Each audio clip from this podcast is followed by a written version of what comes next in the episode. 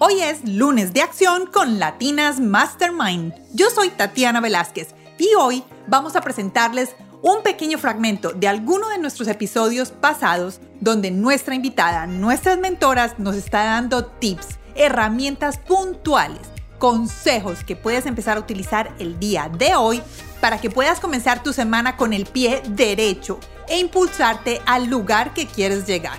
Espero que disfruten este pequeño fragmento hoy en Lunes de Acción con Latinas Mastermind. Hola a todos, ¿cómo están? Bienvenidos a este episodio número 82 de Latinas Mastermind, Lunes de Acción. Hoy está con nosotros Enid Cochran. Ella es coach personal y en el episodio número 48 nos estuvo hablando de las metas y cómo podemos nosotros trazar metas así sea un poquito más adentradito en el año. Lo más importante que sacamos de este episodio fue el acróstico. Y para ustedes los que no de pronto no saben qué es un acróstico es coger una palabra y de cada letra sacar un significado. Enid nos contó el significado de power, poder, y por qué el power es tan importante y es lo que debes de seguir para tener una planeación específica en tu vida. Y así puedes estar focalizada en lo que vas a hacer. Escuchemos esta parte del episodio número 48 con Enid Cochran. ¿Tú tienes power? Yo creo mucho, Tatiana, en la palabra power que es la palabra, ¿verdad? En español, poder. Y yo tengo un acróstico que de verdad lo criollicé. Esto, ¿verdad? Lo aprendí en una de las conferencias de Rachel Hollis. Y esa P de Power es las personas cuales, con las cuales yo me rodeo. Y se dice que tú eres el resultado de esas cinco personas con las cuales te rodeas.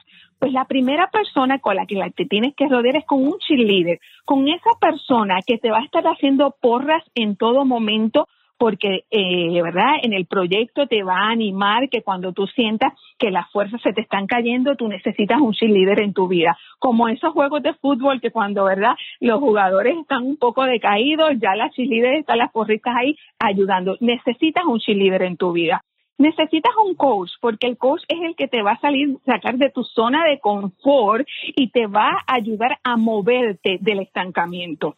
Número tres, necesitas también mentores en tu vida. Y cuando yo le digo a las personas un mentor, si un mentor es una persona que ya haya transcurrido ese camino que tú quieres transcurrir y que te sirva de modelo y te sirva de guía. No necesariamente tiene que ser un mentor de forma física. Puede ser que yo admire a alguien, Oprah Winfrey, y que lea su libro, que lea algo que me inspire, pues esa sería una mentora para mí, ¿verdad? Entonces, las otras personas son tus amigos incondicionales que están contigo ahí en las buenas y en las malas. ¿verdad? Que te están dando el apoyo diferente del Chilide, porque el Chilide te está dando porras en todo momento en tus proyectos. Pero este amigo es ese amigo incondicional que cuando te sientes triste lo vas a llamar para que te dé ese apoyo. Y número cinco, son personas que sean tus pares en tu misma profesión. Porque, por ejemplo, si yo hablo de coaching con otro coach, nos vamos a entender, pero tal vez si se lo cuento algo de mi proyecto de coaching a mi mejor amiga, no me va a entender. Así que necesitamos a esas cinco personas en nuestra vida. Esa palabra power tiene mucho poder. Así que la P se la voy a regalar. Esas cinco personas deben ser un coach, debe ser un mentor, debe ser un cheerleader, debe ser ese amigo incondicional. Y número cinco, y no menos importante, es aquella persona profesional que pueda crecer contigo, que no se vean como competencia, sino que se puedan, ¿verdad?, apoyar el uno al otro en proyectos y que puedan hablar el mismo idioma.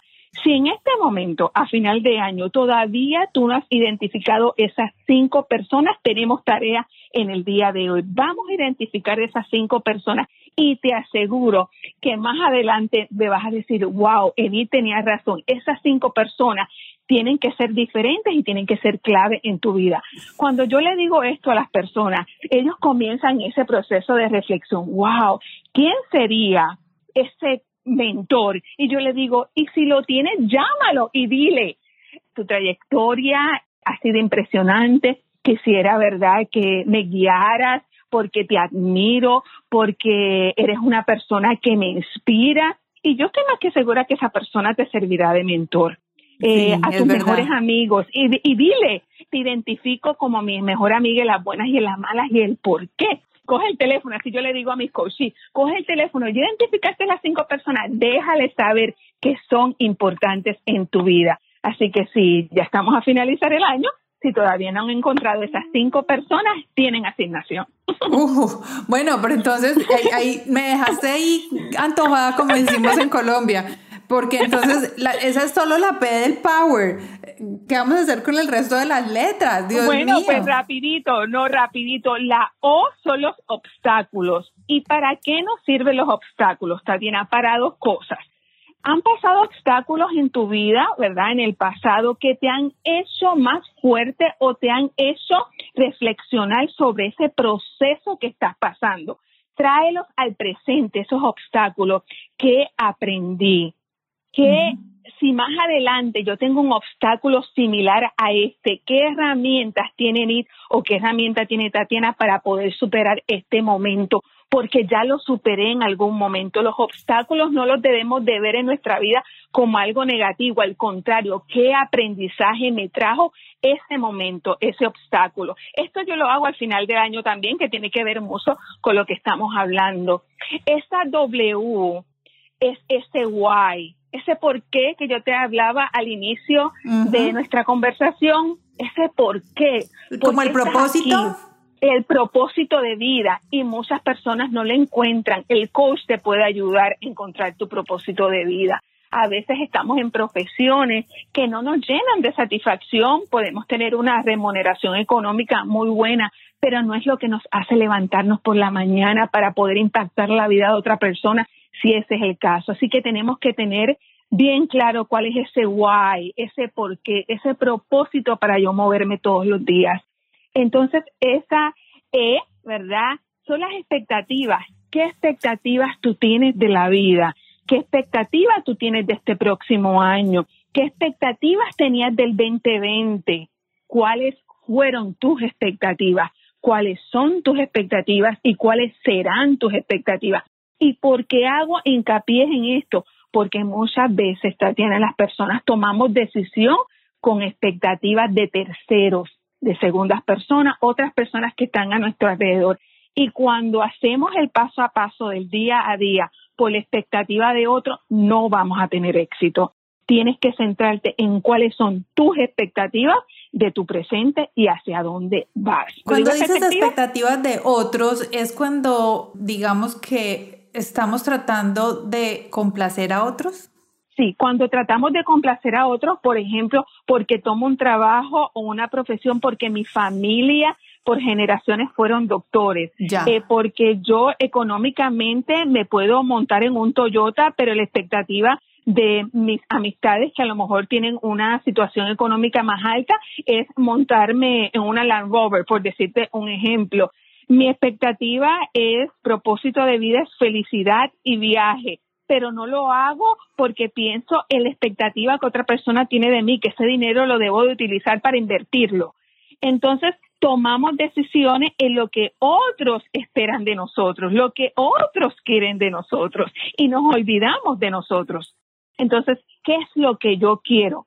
A nivel personal, a nivel profesional, a nivel de pareja, hablar de esas expectativas que yo tengo como tu esposo o como tu amigo, tu compañero de trabajo. Esas expectativas tienen que estar claras porque te van a dar poder. Y si tengo esas expectativas, van a haber unos resultados. ¿Cuáles son esos resultados que yo quiero ver? Que son esos famosos propósitos de año también que le podemos decir.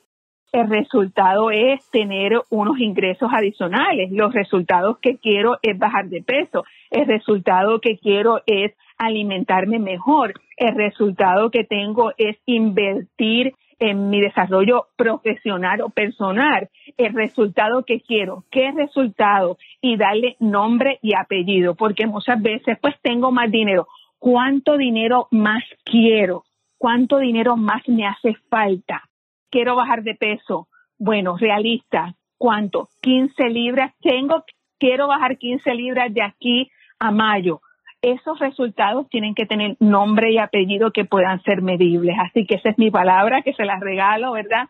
Eh, power P de las personas que tienes que estar rodeada, que son esas cinco personas, evaluar bien siempre los obstáculos que hemos tenido en la vida y cómo los hemos superado, qué herramientas, qué fortalezas, qué personas estuvieron ahí con nosotros que tal vez necesitemos para superar otro. Puede ser también la W es ese why, ese propósito, ese por qué que nos mueve. La E, las expectativas que tenemos en cada área de nuestra vida. Y la R, esos resultados que queremos. ¿Cómo les pareció? Yo creo que esa palabra power la debemos de tener. Vamos a escribirla en una cartelera grande y hagamos el ejercicio que Enid nos regaló el día de hoy. Si ustedes quieren escuchar este episodio de NIT, que es muy interesante, vayan a nuestro, las notas del podcast aquí abajo. Les voy a dejar el link. Es el episodio número 48. Enid nos compartió cosas muy buenas de cómo podemos centralizar y hacer un foco para tener metas. Y no solo tener las metas y trazarlas, sino cómo cumplirlas. Espero que tengan un excelente lunes, una excelente semana y nos escuchamos el miércoles aquí en Latinas Mastermind.